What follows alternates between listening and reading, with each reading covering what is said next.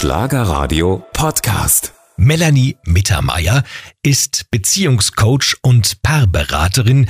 Sie hilft, wenn's im Miteinander mal so richtig knirscht. Und sie sagt, es ist ein Mythos, dass nur unglückliche Paare fremdgehen. Als ich mich fremd verliebt habe, war ich überhaupt nicht unglücklich. Und sie vergleicht Affären mit einem Drogenrausch. Herzlich willkommen, Frau Mittermeier. Ja, vielen Dank für die Einladung. Ich freue mich. Menschen haben Sie als Affärenmanager bezeichnet. Was, was machen Sie? Sie bringen Menschen in Affären. Nein, nein. Sie verleiten zum Seitensprung. Nein, und ich helfe auch nicht, die zu vertuschen oder sowas. Ich besorge sie auch nicht. Ich helfe, wenn die Affäre eben schon stattgefunden hat, weil das kriegen die Leute alleine hin. Eine Affäre äh, aufzunehmen, das schaffen die auch ganz ohne fremde Hilfe meistens. Ich helfe dann, wenn der Scherbenhaufen produziert ist. Wenn die Affäre entweder schon aufgeflogen ist, dann helfe ich den Paaren, ihren Scherbenhaufen zusammenzuräumen. Oder wenn auch die Scherbe, also der, der, das noch nicht aufgeflogen ist, also Einzelpersonen wenden sich an mich, die sagen, boah, ich bin jetzt in die Kollegin verliebt oder in den Kollegen ja. oder oh, wir haben schon was seit tun. Jahren, für wen soll ich mich entscheiden und so mhm. weiter. Also was tun, ja genau. Wir wollen auch ein bisschen aufräumen in dieser Sendung mit dem Mythos Seitensprung und dem Urteil, dass ein Seitensprung immer etwas Schlechtes ist.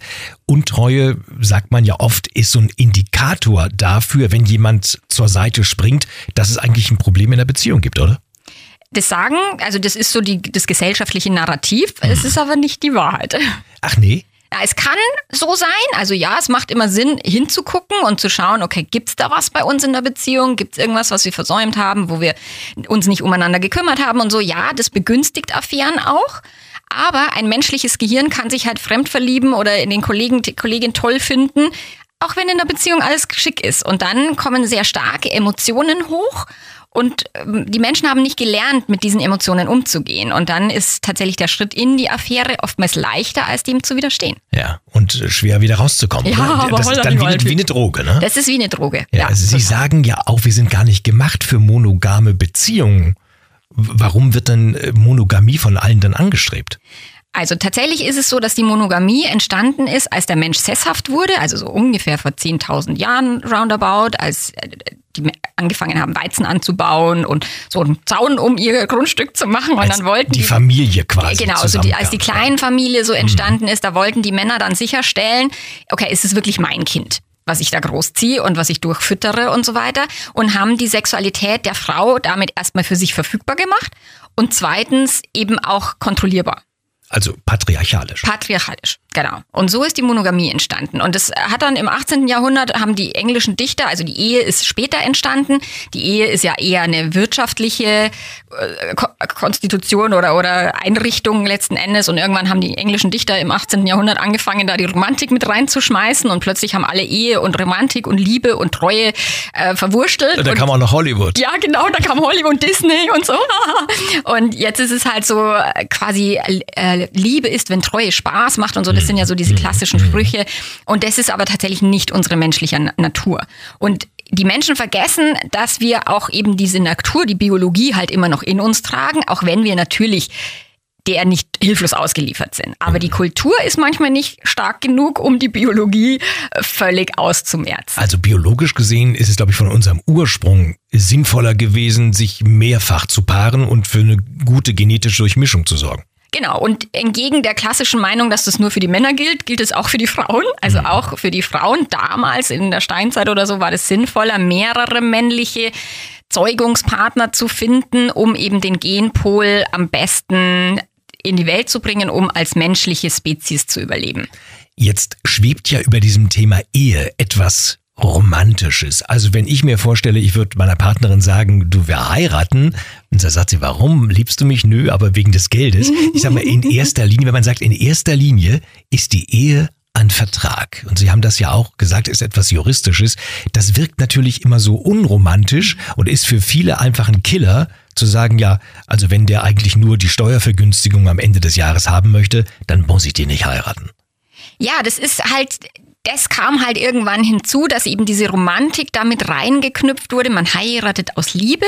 Und ich meine, es ist eine schöne Sache. Also sich freiwillig für jemanden entscheiden zu können, mit dem man irgendwie 10, 20, vielleicht auch längere Jahre verbringt, macht das schon Sinn. Also das ist ja spaßiger als noch im letzten Jahrhundert, wo das ja vorgegeben war, wen man zu heiraten hatte und wo man keine Möglichkeit hatte, rauszukommen. Und auszusuchen. Ja, genau, und auszusuchen. Und dennoch ist es eben, also ich sag auch den Leuten immer, macht einen Ehevertrag. Und dann heißt auch immer, das ist so unromantisch. Und dann sage ich, ihr habt aber sowieso einen. Den hat halt der Staat gemacht. Ihr habt genau. ihn nur nicht gelesen und ihr wisst nicht, auf was ihr euch eingelassen habt. Aber auch da wird die, werden halt Gefühle und Finanzen und vermischt. Verträge miteinander vermischt und dann wird eben dem Gefühl so eine wahnsinnige Bedeutung beigemessen. Und ich meine, eine durchschnittliche Hochzeit, habe ich, hab ich im ZDF-Beitrag gesehen, kostet 14.500 Euro. Mhm. Und wenn Menschen dann irgendwie 2000 Euro für eine Paarberatung ausgeben sollen, oh, das ist viel zu teuer, das können wir uns nicht leisten und so. Also da sieht man halt den Stellenwert. Die Romantik, Absolut. dieses Außenbild ist so, wird gesellschaftlich gefördert, aber dieses, wie geht's euch innen drin? das interessiert halt keinen gesellschaftlich. Und erst wenn das blöd läuft, dann macht es halt Sinn, auch da Geld in die Hand zu nehmen. Vorschlag. Vor dem Standesamt steht ein Schild, jede zweite Ehe wird geschieden. Es macht so Sinn. Ich, ich meine, als ich geheiratet habe, ich, also mir war den ganzen Tag schlecht. Ich dachte mir, fuck, ich kenne die Scheidungszahlen. Ich, ich habe jetzt eine 50-50 Chance, dass das funktioniert oder nicht. Und die meisten Menschen machen sich diese Gedanken nicht. Und ja, klar habe ich mir damit meinen eigenen Hochzeitstag versaut. Letzten Endes, ich konnte nichts essen, ich konnte nichts trinken und so. Mir war wirklich, oh Gott, ich hoffentlich mache ich jetzt keinen blöden Fehler. Aber letzten Endes war es halt so ein bisschen diese äh, realistische Herangehensweise. Ich habe mich auch wirklich an demselben Tag bei Amazon noch fünf Bücher über Beziehungen bestellt, weil ich mir gedacht habe, okay, irgendwie muss ja, man das ja, doch hinkriegen, was kann ich denn tun? Mhm. Und ähm, da bin ich auch immer schon so rangegangen, dieses, irgendjemand weiß Bescheid und kennt sich aus mit sowas, was kann ich denn lernen, um das besser hinzukriegen? Aber die meisten Menschen heiraten aus emotionalen Gründen. Klar, die Steuer spielt auch eine Rolle, also das braucht mir keiner erzählen. Aber dennoch machen sie die Gefühle halt viel größer und die Realität viel kleiner. Wie lange sind Sie schon verheiratet? Also jetzt haben wir 24, ich werde jetzt 21 Jahre, wird es im ja. Juni. Zwei Kinder. Zwei Kinder. Und Sie sind die Dame, die den Paaren hilft, wenn es um Affären geht. Frage, sind Sie denn immer treu gewesen? äh, nein. naja, und tatsächlich ist es, ich war schon ausgebildet in einem Paarberatungsinstitut als psychologische Beraterin und habe mich danach fremd verliebt in eine alte Liebelei von damals und so. Und aber zu einem Zeitpunkt, wo unsere Ehe richtig gut gelaufen ist. Also wir hatten vorher eine Krise mit wie viel Sex ist gut, wie viel Sex ist schlecht und oh, wie oft muss, muss ich und wie muss oft ich. darf er nicht und so. ja, also ja. wir haben echt Nacht für Nacht gestritten, mhm. so an der Bettkante, ich geheult, er enttäuscht und so. Und dann haben wir das tatsächlich aus eigener Kraft gelöst, wieder mit einem Buch. der David Schnark hat uns damals gerettet, die Psychologie sexueller Leidenschaft. Und dann lief unsere Ehe richtig gut. Wir haben gelernt, uns ein bisschen also ehrlicher zu unterhalten, auch über Sex. Das konnten wir vorher nicht, weil es war ja immer alles okay, aber dann mussten wir das plötzlich lernen. Und in dem Sommer habe ich eben eine alte Liebelei getroffen und es hat halt Zoom gemacht, wie es so im Schlager auch heißt. Und ich war darauf null vorbereitet obwohl ich ausgebildet war als Paarberaterin. Und da dachte ich mir, okay, irgendwas, also erst dachte ich, ich bin falsch, ich bin verkehrt, ich bin schlecht, ich bin ein schlechter Mensch. Dann dachte ich, okay, dann muss die Beziehung schlecht sein, weil ansonsten geht's ja nicht. So, was ist, äh? Dann hat eine Freundin zu mir gesagt, jetzt mach dir doch nicht so einen Stress, genieß es halt einfach. Und ich so, what? Wie genießen. Und dadurch bin ich dann auf die Idee gekommen, erstmal auch zu googeln und zu recherchieren. Ich war verzweifelt und, und hatte einen neuen Impuls bekommen. Und dann habe ich festgestellt, okay, das, was ich gelernt habe, ist nur die Hälfte der Wahrheit. Den Rest haben sie mir unterschlagen. Und dann habe ich mich da reingekniet und habe das Thema Affäre wirklich total tief äh, beleuchtet, erforscht, durchforstet, ja. Wie lange lief das dann mit diesem anderen Mann? Also tatsächlich lief gar nichts. Also das war, man, man würde es emotionale Affäre nennen. Wir ja. haben halt viel WhatsApp geschrieben also und so kein weiter. Seitensprung. Es lief nichts, genau. Also ich hätte wollen tatsächlich. Ich war auch eher penetrant, aber dieser andere Mensch, der war auch verheiratet, hatte auch zwei Kinder und der hatte einfach die Hosen voll. Der hat, also der hat tatsächlich diese diese Grenze gezogen. Im Nachhinein gut, also ich wüsste nicht, was passiert wäre, wenn nicht, aber letzten Endes, das, da lief nichts, aber ich war schon lange verliebt. Also das war schon, hat schon innerlich, hat es lange gedauert, bis ich da wieder äh, klar denken konnte. Sie haben Ihrem Mann aber scheinbar ja alles gestanden. Ansonsten würden Sie es im Radio ja nicht erzählen. Ja, genau. Also ich hab's, also ich würde es nicht gestanden nennen, aber ja, so ein bisschen, also ich, ich bin ja hier nicht vor Gericht und so gewesen ja. und so, aber ich, ich habe dann eben als, als Paarberaterin, mhm. habe ich mir gedacht, okay, verdammt, das müssen die Menschen wissen. Und ich wollte das eben an die Öffentlichkeit tragen. Das, nicht nur das, was ich eben gelernt habe, sondern das, was ich auch immer meine eigene Erfahrung gelernt habe. Und dann habe ich mir gedacht, naja, bevor es jetzt mein Mann irgendwie über Blogartikel erfährt, macht es schon Sinn, ich erzähle es ihm vorher. Und dann habe ich tatsächlich mit so einer Frage, habe gesagt, so Schatzel, wie ist denn das? Hast du das auch manchmal, dass du mal Lust auf jemand anders hast und so? So vorsichtig vorgefühlt und mein Mann so, ja, ja, kommt schon vor. Also der hat nicht schlecht reagiert oder ganz sofort die Tür zugemacht, sondern der war auch offen. Und dann habe ich ihm eben erzählt, dass ich da mich verliebt hatte und so. Und in, in, in dem Sommer hatten wir wirklich, wir hatten andauernd Sex, weil meine Hormone halt Vollgas gegeben haben und dann hat mein Mann nur gesagt, ach ganz ehrlich, Schatzel, wenn es mit dem Sex immer so ist, verlieb dich ruhig öfter. Verliebtheit ist ja eigentlich der Beginn des ganzen Unheils. Ne? es, es wird, äh, also man, man ist kopflos, man kann an nichts mhm. mehr anderes denken, nicht arbeiten, nicht essen und manchmal auch überhaupt nicht schlafen. Es klingt so trivial, aber es ist, äh, es ist so schlimm. Und im Grunde ist es ja auch wunderschön. Mhm. Ja, aber äh, ist nicht manchmal ein bisschen mehr Sachlichkeit eigentlich für jeden angebracht, dass man auch in der Verliebtheit sich nochmal fragt, hm, ähm, wo stehst du eigentlich? Ist das in Ordnung so? Also dass das geht, weiß keiner. Also, dass man sich auch in einer Verliebtheit tatsächlich ein Stück weit runterholen kann.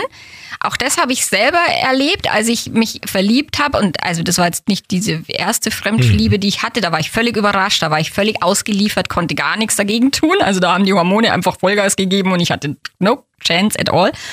Und ich habe mich aber zu einem späteren Zeitpunkt nochmal, also so ein bisschen verguckt in den Mann und so und, und ich konnte dann mir selber immer erzählen, hey, es ist einfach nur ein Mann. Es ist jetzt nicht der Zauberer, es ist jetzt nicht irgendwas, was hier ganz... Und dann kann man sich ein Stück weit runterholen. Das ist aber das, was keiner gelernt hat. Jeder hat gelernt, du bist verliebt, also musst du mit dieser Person jetzt durchbrennt oder irgendwas starten oder mit der muss jetzt irgendwas laufen und so, dass man eine Verliebtheit aussitzen kann. Das haben auch viele nicht gelernt oder wissen viele nicht. Deswegen ist halt Verliebtheit ist halt erstmal so ein intensives Gefühl und ja. alle wollen die. Und jetzt gibt es ja auch so Situationen, Mann und Frau, zwei Männer, zwei Frauen begegnen sich und es ist so in einer Sekunde so ein Flash, bam, man fühlt sich toll, man geht auseinander, sieht sich eine Woche später wieder und es ist nichts. Ja, was, was ist das dann eigentlich für eine Situation? Also wenn das so läuft, dann ist, ist es reine Projektion. Hm. Dann hat man in die Person irgendwas hineinprojiziert und meistens dauert es ein bisschen länger als eine Woche oder zwei, um das rauszufinden, dass es nur eine Projektion ja. war. Aber das ist Projektion. Frau Mittermeier, manch einer sagt ja, du machst mich glücklich zu seiner Partnerin, zu seinem Partner oder meine Partnerschaft macht mich nicht glücklich. Bringt mich ja zu der Frage, kann ein Mensch einen anderen glücklich machen? Nein, es ist nicht möglich.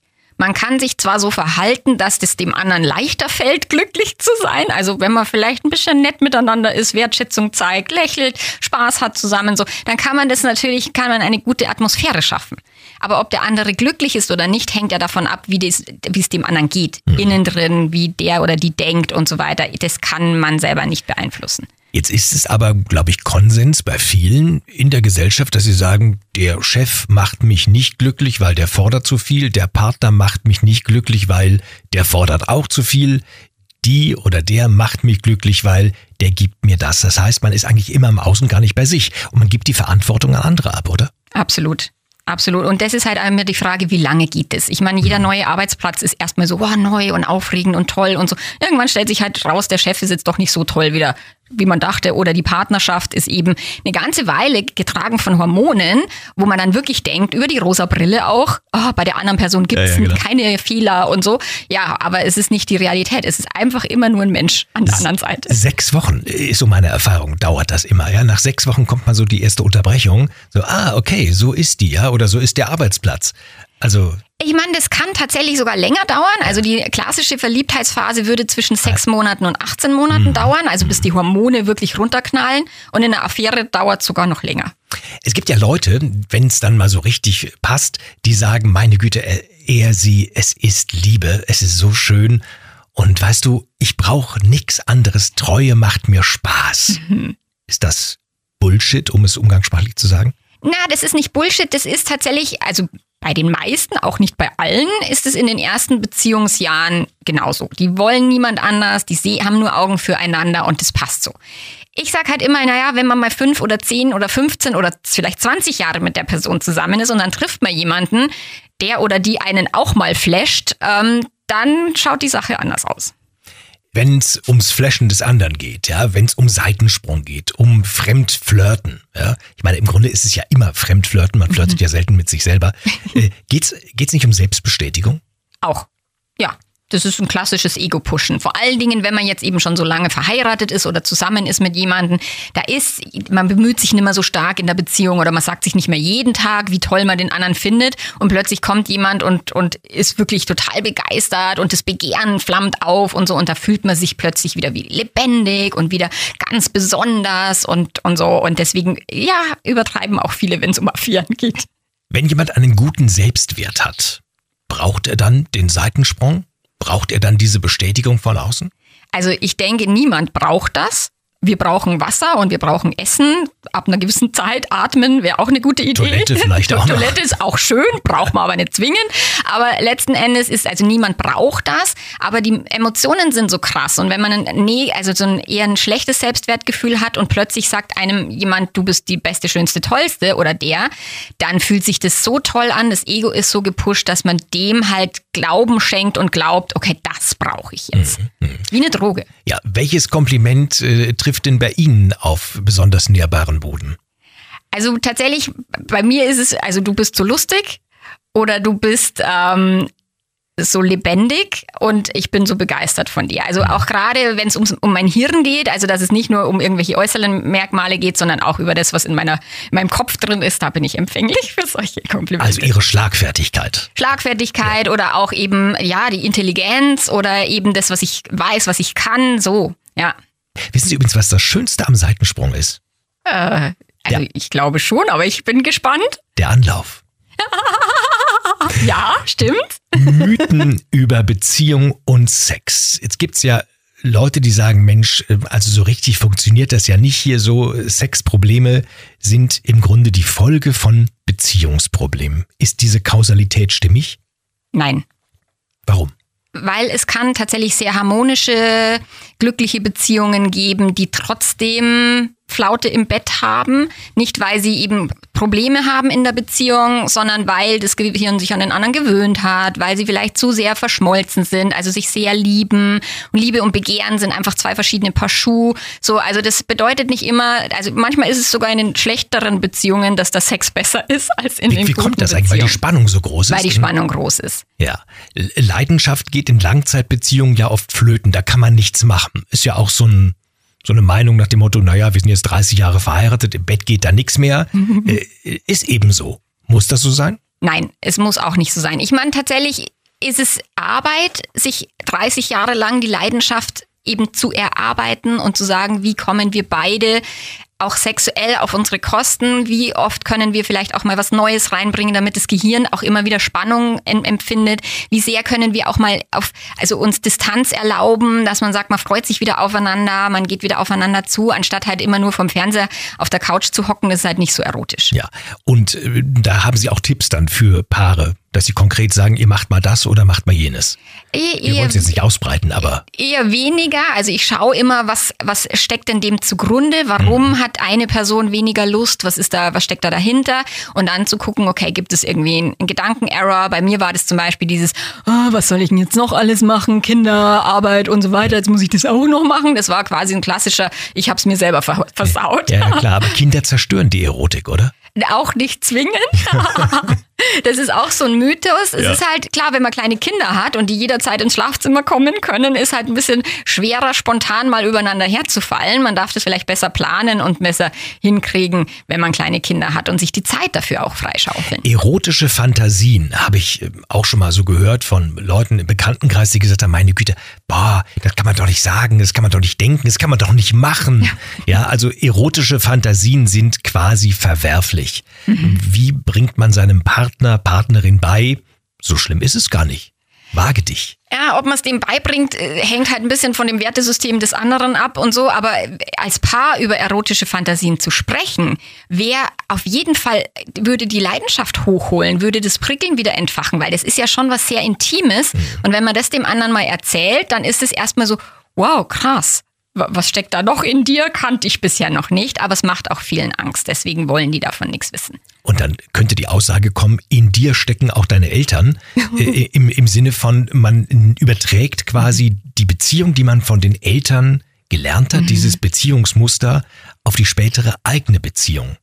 Warum, ja. ist, warum ist denn das so? Naja, wir lernen halt beziehungsfähig, wenn wir ganz klein sind. Das ist nicht das, was wir lernen in der Schule, also lernt das auch keiner, aber das ist das, was wir uns abgucken. Wie gehen die Eltern miteinander um? Was machen die auch, wie gehen die mit den Kindern um? Wie viel Wertschätzung ist da da? Wie viel Spaß haben die? Wie offen kommuniziert man auch über sexuelle Themen und so weiter?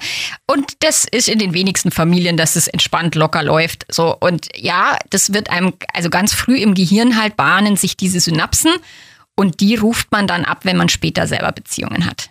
Frau Mittermeier, mit einer Beziehung, wenn auch noch Kinder mit im Spiel sind, verschieben sich die Prioritäten. Plötzlich ist nicht mehr der Mann die Nummer eins, sondern das Kind, die Kinder. Und er fühlt sich zurückgesetzt, hat seine Anerkennung vielleicht in der Firma, aber zu Hause, ja, da spielt er eigentlich keine Rolle mehr, außer vielleicht den Müll rauszubringen. Wie kann man so etwas verhindern? indem man tatsächlich die Paarbeziehung auch weiter hoch priorisiert. Also tatsächlich ist der Identitätswechsel sehr krass. Also von ich bin ein Paar zu wir werden Eltern oder ich bin eine eigenständige Persönlichkeit zu ich bin jetzt eine Mama oder ein Papa. Das ist schon krass und wenn man den eben sehr unbewusst vollzieht, dann passiert es, dass die Kinder hoch priorisiert werden, weil die schreien einfach meistens lauter als der Partner. Nicht immer, aber meistens. Mhm. Und wenn man sagt, okay, ich ziehe die Paarbe äh, Paar Paarbeziehung nach oben, wir nehmen uns Zeit füreinander, wir fahren vielleicht auch mal übers Wochenende ins Hotel, wir spannen Oma und Opa ein, wenn möglich, oder ein Babysitter, dann kann man das verhindern, dass man, dass quasi sich eine Person völlig zurückversetzt fühlt. Ich habe mir so ein schönes Bild geschaffen. Ich habe mir gesagt, okay, wenn die Partnerin die Nummer eins ist, dann sind Kinder da, wäre plötzlich das Kind die Nummer eins, ist Blödsinn. Ich mache es einfach so, ich pack die Partnerin recht zu mir an die Seite, pack die Kinder auf eine visuelle, virtuelle Bühne und wir beide schauen auf die Kinder mhm. und schauen beide auf die mhm. vermeintliche Nummer eins, sind aber füreinander quasi immer noch da. Ja, schönes Bild. Also ich zeichne das eher wie so ein Haus. Also die Paarbeziehung ist das Haus oder der mhm. Raum, in dem die Kinder groß werden. Deswegen ist es auch gut, sich um das Haus gut zu kümmern, weil da haben die Kinder einen guten Raum. Beziehungen, vor allen Dingen Langzeitbeziehungen, brauchen Inspiration. Und die Frage ist ja, wenn die Inspiration jetzt nicht gerade von einem anderen Mann oder einer anderen Frau kommt, wie Inspiration in die Beziehung bringen. Bücher alleine, es gibt Männer, die äh, kennen tausend Stellungen, aber kein einziges Mädchen. Bücher äh, alleine bringen es ja auch nicht. Nein, also tatsächlich ist es natürlich, man muss es auch irgendwie tun oder man, also man kann auch nicht nur Porno schauen und dann wird es plötzlich besser, mhm. sondern es macht halt Sinn in der Paarbeziehung erstmal drüber zu reden, was macht mich an, was macht dich an, wie kann ich mich antörnen, auch das hat keiner gelernt, was passiert in meinem Kopf, wenn ich sexuelle Erregung empfinden will, was muss davor passieren? Und dann darüber zu reden oder auch dann eben mal neue Sachen auszuprobieren. Und man kann auch zum Beispiel in den Swingerclub gehen, ohne mit anderen Menschen irgendwas anzufangen, um zu gucken, Live-Porno zu haben oder mal Dinge zu machen, die einem Angst machen, die anders sind als im normalen Alltag. Jetzt haben Sie gerade Porno angesprochen. Es gibt ja Untersuchungen, die sagen, dass gerade das Schauen von Pornografie insbesondere bei jungen Menschen für eine große Abstumpfung sorgt und man damit überhaupt nicht mehr beziehungsfähig wird.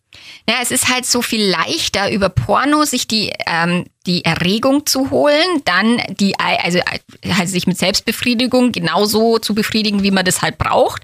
Die andere Person macht es meistens nicht ganz genauso, wie man selber das macht und das dann erstmal gemeinsam zu üben, ist zwar anspruchsvoller, macht aber mehr Spaß. Also deswegen Porno allein, nein, würde ich, also wird auf Dauer auch langweilig. Gehirn gewöhnt sich auch daran. Frau Mittermeier, wenn der Seitensprung erstmal da ist, auf dem Tisch liegt, so, es rausgekommen ist, dann steht man in der Beziehung an so einem Punkt. Weitermachen oder aufhören. Das ist ja erst einmal, egal für wen von beiden, ein riesiger Vertrauensbruch.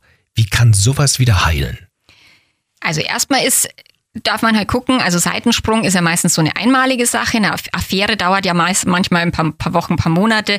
Also wie schwerwiegend bewertet die betrogene Person das Ganze, wie schwerwiegend bewertet aber auch die fremdgehende Person, wie sehr ist die Gehirn vergiftet, wie sehr ist die, hängt die an dieser Affärenperson oder an der anderen, ist es abgeschlossen, ist es nicht abgeschlossen, wie, wie war die Beziehung vorher? Also erstmal ist das Wichtigste, das wirklich zu beleuchten und zu gucken, wollen wir denn zusammenbleiben? Also haben wir noch Bock miteinander? Lieben wir uns vielleicht noch? Also das würde ich zuerst mal klären, um mal das Ziel rauszuarbeiten, weil der Weg, eine Affäre oder einen Seitensprung zu verarbeiten, ist halt erstmal schon ein steiniger. Und da muss man sich auch wirklich bewusst sein. Jetzt liest man und hört man ja ganz oft, der Mann ist nur ein fiktives Beispiel. Ist zur Seite gesprungen, hatte eine Affäre, es kommt raus und die Frau packt sofort die Klamotten und geht. Und ich sage immer, das war eigentlich nur der willkommene Anlass, das war nicht der Grund. Ja, also tatsächlich ist eine Affäre manchmal das kleinste Problem von einem Paar. Und wenn sofort die Klamotten gepackt werden, also ich erlebe es häufiger, dass der dann rausgeschmissen wird, als dass die. Frau geht, ähm, dann ist es tatsächlich auch schlecht um die Beziehung bestellt. Also wenn man gar nicht keinen Millimeter auf den anderen zugeht und sagt, auch lass uns mal verstehen, was da passiert ist, ist es vielleicht auch nicht schade um die Beziehung. Monogamie haben Sie vorhin gesagt, haben wir ja rausgefunden, ist eigentlich äh, gar nicht in unserer Veranlagung. Polyamorös ist, glaube ich, so ein Wort, äh, das seit einiger Zeit rumgeistert. Also man hat viele Beziehungen, viele Partner oder Partnerinnen und äh, man kann eigentlich mit jedem äh, jeden Tag sich neu verlieben. Ist das ein Modell für die Zukunft? Ist das gesellschaftlich überhaupt etablierbar? Also zum einen wäre jetzt Polyamorie überhaupt gar nicht sowas, sondern Polyamorie hat wirklich ernsthafte Beziehungen, die Menschen aufbauen zu mehreren Menschen. Das wäre eine aber offene Beziehung. Die, genau, aber die haben dann teilweise Sex mit anderen. Sind in einer Beziehung, derjenige Partner weiß das, der, der Hauptpartner, und es gibt weitere Beziehungen. Genau, also ja. es gibt eben Abstufungen zwischen offener Beziehung und Polyamorie. Polyamorie heißt mehr lieben, das heißt auch wirklich ernsthafte Beziehungen zu führen mit anderen Menschen gleichzeitig. Offene Beziehung wäre eben entweder hauptsächlich sexuell oder auch mit Gefühlen, mehrere Affären zu haben oder unterschiedliche Seitensprünge, Swinger, Leben, whatever. Es ist halt ein Modell, was ein bisschen anspruchsvoller ist. Also man braucht mehr Kommunikation, man braucht mehr Gefühlsmanagement für solche Konstrukte und dafür sind viele Menschen tatsächlich nicht geeignet. Ja, viele sagen, äh, du gehörst mir oder ich gehöre mhm. dir, du oder keine. Genau. Ja, und das ist aber reiner Egoismus. Total. Und es ist den Menschen nicht bewusst. Die sagen, boah, der oder die ist aus Egoismus fremdgegangen. Dann sage ich, ja, aber du willst die Person aus Egoismus nur für dich haben. Also, wo, und ja, wir sind alle egoistisch, aus egoistischen Motiven in Beziehungen. Wir alle wollen was haben. Mehr als wir was geben wollen meistens. Und dann wollen wir den Partner für uns haben, weil dann müssen wir nicht Angst haben, Eifersucht empfinden, negative ja. Gefühle haben. Und das ist tatsächlich auch egoistisch. Eifersucht, sag ich immer, ist kein Zeichen von Liebe. Nein. Ein, das ist ein Mythos ah, wenn jemand nicht eifersüchtig ist, dann liebt er oder sie nicht. Hm. Und ich habe häufiger, häufig Kunden, Kundinnen, die sagen, ja, bei der Fremdliebe bin ich schon eifersüchtig, bei meinem Partner nicht.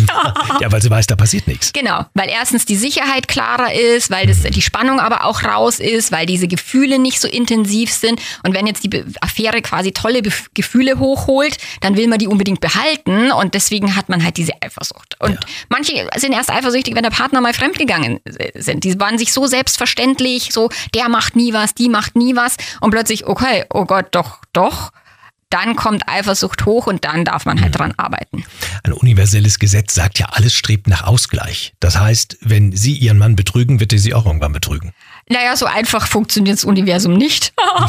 so einfach ist nicht. Aber tatsächlich. Ja, nach dem Motto ist noch eine Rechnung offen.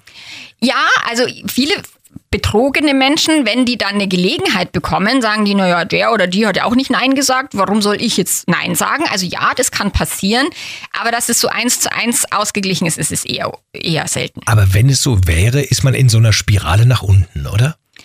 Naja, wenn man jetzt sagt, okay, einer ist fremdgegangen, dann muss der nächste fremdgehen, dann muss ja wieder der nächste fremdgehen. Also gut, dann wäre es eigentlich die Rechnung ausgeglichen, dass man sagt, okay, jetzt sind wir quitt, jetzt lassen wir den Scheiß. Aber das ist ja, ich meine, sie wollten ja vorher den Scheiß auch lassen und haben es nicht hingekriegt. Insofern darf man immer gucken, okay, was steckt dahinter und warum tun wir, was wir tun. Selbstcoaching äh, in Ihrem Buch ist äh, auch ein Thema. Äh, Liebe, Leben, was, was bedeutet für Sie Selbstcoaching? Erstmal muss ich ja die Erkenntnis haben, um mich selbst coachen zu können, was möglicherweise zu verändern ist. Also ja, das also das wäre sinnvoll zu wissen, okay, das ist jetzt mein eigener Gedankenwust, ich mache viel Drama in meinem eigenen Kopf. Das wäre mal erstmal die erste Erkenntnis zu sagen, es liegt nicht alles nur am Partner. Ich habe manchmal Menschen, die sagen, die kommen in die Beratung und wollen den anderen geändert haben, wo ich sage, ich bin keine Partnerinnen-Reparaturstation. Aber dieses bei sich hinzugucken und zu sagen, okay, wo versau ich mir denn mein Liebesglück, ist, ist der erste Weg. Und dann Licht anschalten im Hirnkastel und dann mal schauen, okay, was denke ich da so den ganzen Tag? Was geht da die ganze Zeit durch meinen Kopf? Das wäre der zweite Schritt. Heißt, die meisten wollen den anderen verändern, sich nicht selbst. Ja. Also ist zwar einfach nicht möglich und also sehr viel schwerer, aber sie glauben, es wäre einfacher. Wenn der andere so wäre, wie ich den haben will, wäre ja alles cool. Ja, aber warum, warum glauben wir das eigentlich? Woher kommt das? Warum ist das so? Warum wollen wir immer andere ändern und sind dann der festen Überzeugung, dass es dann funktioniert? Weil die Menschen eben gelernt haben, der andere, die andere macht mich glücklich und wenn der sich falsch verhält oder, oder sie, dann liegt es an der anderen Person. Mhm. Oder dieses beim Thema Sex, wenn sie genauso viel Lust hätte wie ich, wäre ja alles okay. Also muss es an der Person liegen, die weniger Lust auf Sex hat. Vielleicht will sie aber auch nicht den Sex, den es zu kriegen gibt. So. Also da gemeinsam immer hinzugucken als Paar wäre halt die I Idee. Ja, Seitensprung, Sex ist ihr Thema. Ist Sex nicht vollkommen überbewertet? Ja, doch, sehe ich auch so. Also es ist überbewertet im Sinne von, dass man so ein wahnsinniges Primborium drum machen muss, dass es nichts Natürliches ist, dass es nichts Entspanntes ist, dass es auch, dass es nicht mal, ja, ganz normal langweiliger Ehesex auch völlig in Ordnung ist, sondern der muss dann immer knallen und es muss immer so eine wahnsinnige, keine Ahnung, Feuerwerk sein. Sex ist einfach erstmal nur Sex. Zwei Menschen sind sich nahe, intim und so weiter. Und da alles, was da hinein projiziert wird, liegt ein bisschen auch an, an der Kirche, würde ich sagen, weil das hat halt sehr, ist ja sehr dämonisiert worden. Ähm, ja, es, tatsächlich wird es überbewertet in der Bewertung, die wir dem Sex geben. Das Interessante ist ja auch, habe ich auch mal so festgestellt in meinem Leben, man gibt ein Schweinegeld aus, um das Auto in die Reparatur zu bringen. Und äh, durchs Leben bringt einen keiner und man investiert eigentlich kaum in seine eigene Weiterentwicklung. Mhm. Das ist so stellen sich viele die Frage, ja, warum sollte ich das tun? Ja, wenn, wenn der Wagen irgendwelche Macken hat, dann muss er sofort in die Werkstatt, wenn der Fernseher mal flimmert. Aber wenn man selber mal flimmert und nicht so richtig rund läuft, dann sagt man, naja, ist eben so. Mhm. So, ich bin wie ich bin. Ja. Sagen das, sagen das viele Leute, ich bin wie ich bin, ich kann mich nicht ändern? Ich meine, wenn Sie zu mir in die Beratung kommen, dann eher nicht, weil dann wissen Sie schon, dass Sie was tun müssen. Also das haben die schon vorher mitgekriegt. Aber ja, es gibt viele Partner. Also wenn ich Einzelpersonen coache, wo der Partner oder die Partnerin sagt, ja, ich bin halt so, da kann man nichts machen oder auch sich 0,0 bewegen und verändern will. Was macht man denn, wenn der Partner, also wenn man selber bereit ist, sich zu verändern, persönliche Weiterentwicklung entdeckt hat und sagt, hey, das kann nur besser und schöner werden, man sieht ja viel besser. Und der Partner sagt, ja, alte Eiche lässt sich nicht verpflanzen, bin jetzt 40 Jahre alt, war schon immer so, bin so. Da ist doch Hopfen und Malz verloren. Also erstmal nicht. Man kann natürlich bei sich selber immer viel machen. Man kann den anderen einfach erstmal so akzeptieren, wenn man die Person liebt, so wie sie ist. Niemand muss sich persönlichkeitsentwickeln. Es macht halt eine Beziehung erfüllender und erfolgreicher, wenn beide das tun. Aber wenn einer sagt, na, ich bin so und ich will das nicht, niemand kann zwangsbeglückt werden. Mhm. So, dann kann man trotzdem als Partnerin, Partner sagen, okay, ich nehme die andere Person so, wie sie ist und ich schaue bei mir hin. Dann kann man schon was verbessern. Aber wenn man sagt, ich habe halt große Ansprüche an die Beziehung, es ist halt irgendwann dann begrenzt.